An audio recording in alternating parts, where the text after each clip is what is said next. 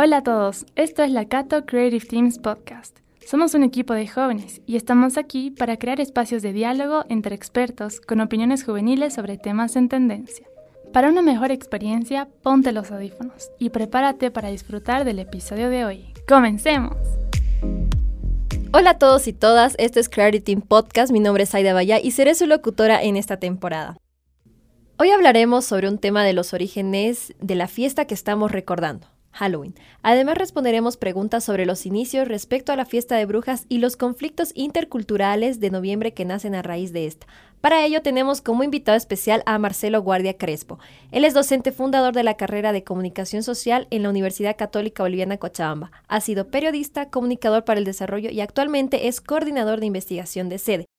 Entre sus varias publicaciones de libros, hoy tenemos el privilegio de conversar sobre sus reflexiones en cultura, artes y comunicación. Bienvenido al podcast, Marce, ¿cómo estás? Muchas gracias, un gusto estar aquí. Eh, realmente estos temas me apasionan, así que bienvenido. Excelente, Marce. Muchas gracias a ti por haber aceptado esta invitación. Ahora, siguiendo un poco por el orden cronológico, comenzaremos a hablar sobre hoy, 31 de octubre, donde vivimos el famoso Halloween. ¿Qué tanto afecta esta tradición de vestirse de brujas y pedir dulces en nuestra sociedad? Ah, la palabra afectar es la me parece extraña como no sé por qué tendría que afectar es una fiesta es una celebración más que celebración es una fiesta de interacción juvenil que viene por las industrias culturales tiene origen en Europa no sé en qué país eh, y, y, viene así como como una posibilidad más de de ejercer interacción lúdica entre personas, utilizando como pretexto eh, la brujería o, o las imágenes eh, terroríficas del mal, eh, imágenes diabólicas y, y, otro tipo de imágenes que están relacionadas en la cultura occidental con lo negativo, lo peligroso, lo pecaminoso, qué sé yo. Pero digamos, eso es, una, es un pretexto que sirve para que los jóvenes interactúen entre sí, los niños también, uh -huh. y sea una cosa chistosa, bonita, ¿no? Atractiva. Claro, porque sé que en uno de, esos, de, tus artículos mencionabas que la fiesta de Halloween es más para los jóvenes y Todos Santos es más para la familia. Entonces, ¿por qué ahí está como tipo intolerancia a los festejos de estas fechas? Ah, ahí estás tocando un tema interesante. Hay cierta reacción de ciertos sectores. Obviamente los jóvenes no, porque los jóvenes son los que se divierten.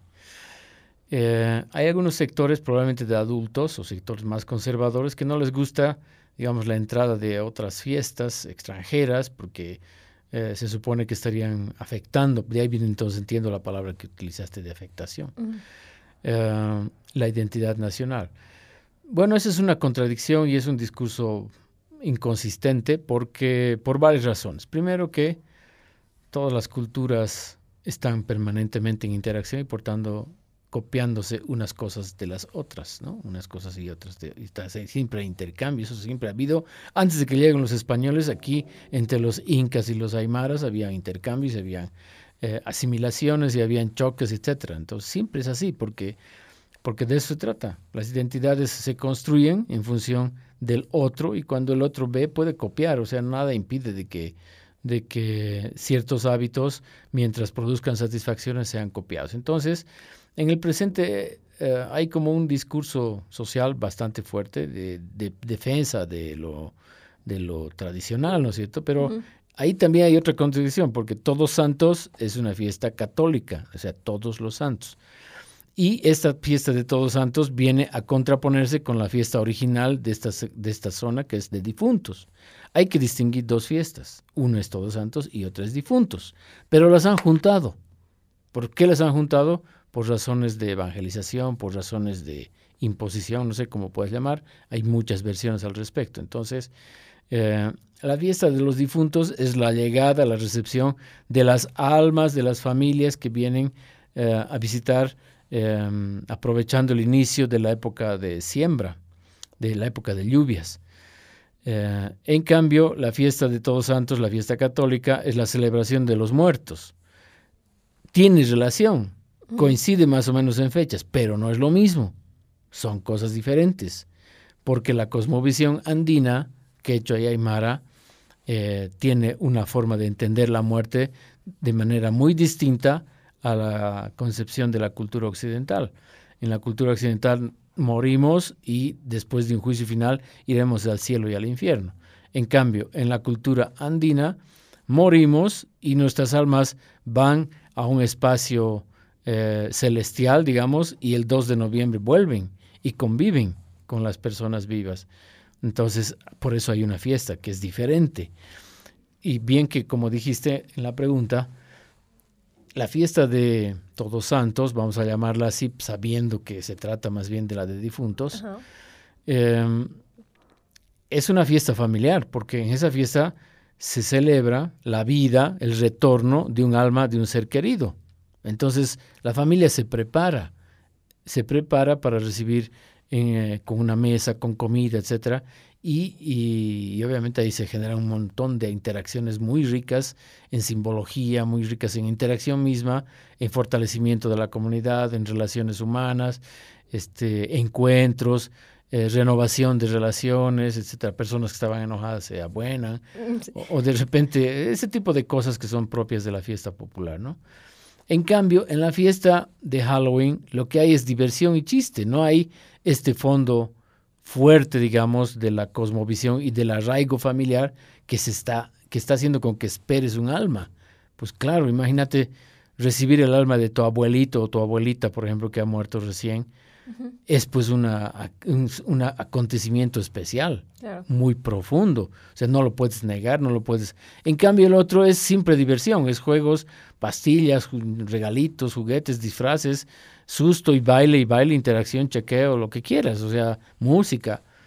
Eh, son fiestas diferentes, son cosas diferentes y conviven y yo no le veo ningún problema a esa convivencia.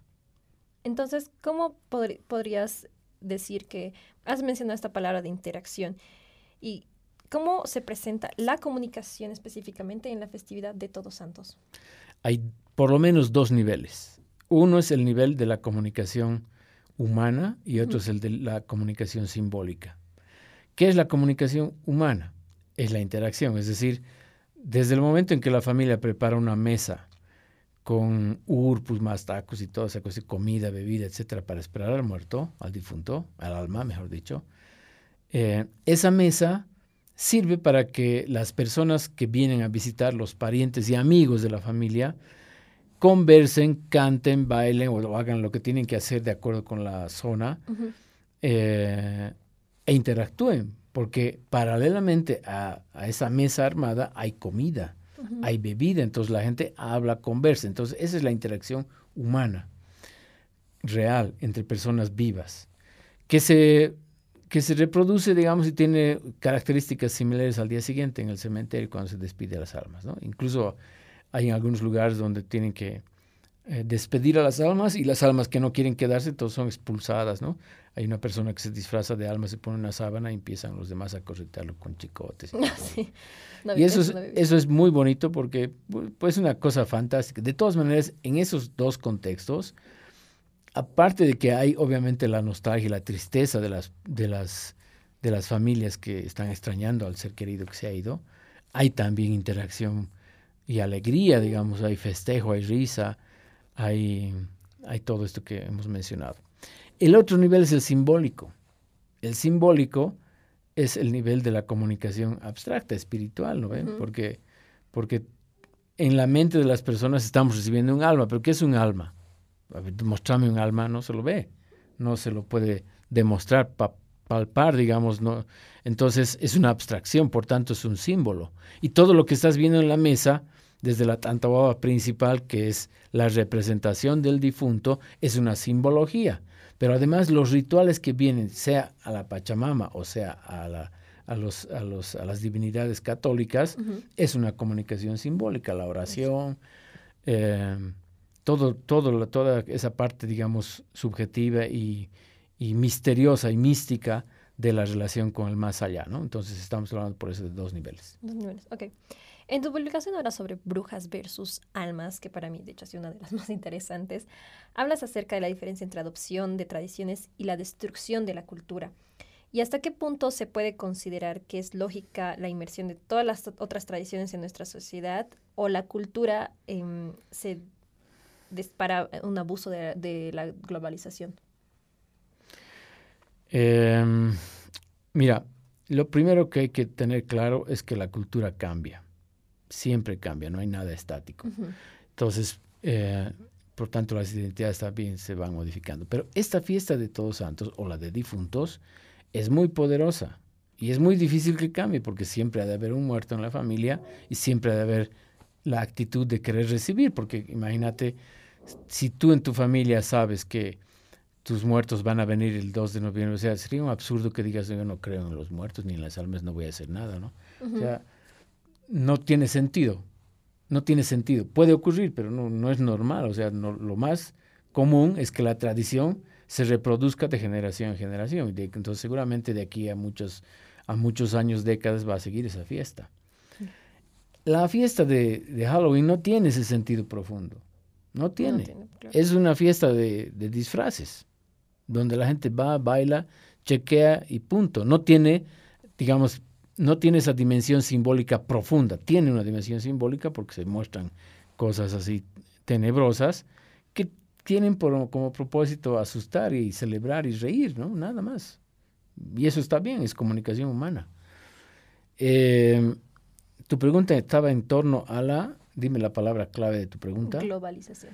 Globalización, claro. La globalización es expansión de la cultura occidental y este es un elemento que se expande gracias a la globalización, porque de cómo nos apropiamos, digamos, los jóvenes se apropian del, de Halloween, es porque están recibiendo esa información que les parece interesante, en algunos casos deslumbrante, atractiva y por tanto, ¿por qué no? adoptable. Y en esa adaptación, porque vivimos en un país libre donde cada uno puede hacer lo que quieren, hay, no hay quien pueda decirte qué es lo que debes hacer y quién no, o, qué es lo que no debes hacer. Entonces, eh, se da este, este momento que más, más que yo diría, bueno, es conflictivo porque hay estos discursos, ¿no es cierto? De los sectores conservadores que dicen que cómo, que los jóvenes, que la tradición. Pero es, una, es un discurso bastante, em, yo diría, Mm, inconsistente, ¿no? porque en los hechos, con la globalización, también se está fortaleciendo la fiesta de Todos Santos, porque si tú vas los dos o tres días antes de la fiesta, vas a ver en la, en, la, cancha, en todos los mercados populares, cantidad de cosas que se compran y cómo, digamos, ahora se celebra y se mantiene eh, de una forma, digamos, orgullosa esta fiesta, ¿no? Entonces todos lo hacen y no hay que preocuparse con la idea de que, la supuesta idea de que una está sustituyendo a la otra, porque no es así. Un joven que está en, en, Halloween puede estar al día siguiente en el Mastacu sin ningún problema, sin contaminarse, sin, sin rayarse, sin perder ninguna esencia. Claro, porque al final creo que ambas fiestas te producen simbólicamente o viendo una satisfacción, ¿no? es algo que exacto. Ambas, ambas no te afectan en absolutamente nada. Si tú respetas una, que es tu fiesta de todos los difuntos, como dices, al día de un día anterior puedes estar en una fiesta con tus amigos disfrazado y te produces satisfacción, es suficiente. Creo que ahí va todo. bueno, Marce, hemos llegado al final de la entrevista. Si quisieras decir algo a los que nos están viendo y oyendo. No, me parece que es interesante hablar de estos temas porque... Completamente porque la fiesta es un lugar de proyección, porque, ¿no? Las personas muestran su cultura, su identidad, sus deseos, sus ambiciones. Es un lugar de, celebración de la identidad especialmente. Entonces, como estamos en épocas de globalización, eh, estamos celebrando identidades múltiples, identidades que son fragmentadas, que pueden tener puntos de interacción, eh, pero al mismo tiempo son identidades que nos producen satisfacciones, como lo has dicho tú. Y lo más importante es entender que la cultura existe porque mm, está basada en hábitos y los hábitos siempre producen satisfacción y cuando no hay satisfacción, las personas los desechan. Gracias. Listo, hemos, hemos, llegado al final. Entonces, si quieren saber más acerca de lo que se habla de Todos Santos o de Halloween, vamos a poner acá abajo los links donde ha hecho Marcelo sus publicaciones. Así que eso es todo por hoy. Si quieren saber algún tema más, haznos saber en los comentarios y síguenos en nuestras redes sociales. Chao. Creative Team Podcast es un proyecto supervisado por la Unidad de Marketing de la Universidad Católica Boliviana San Pablo, sede Cochabamba.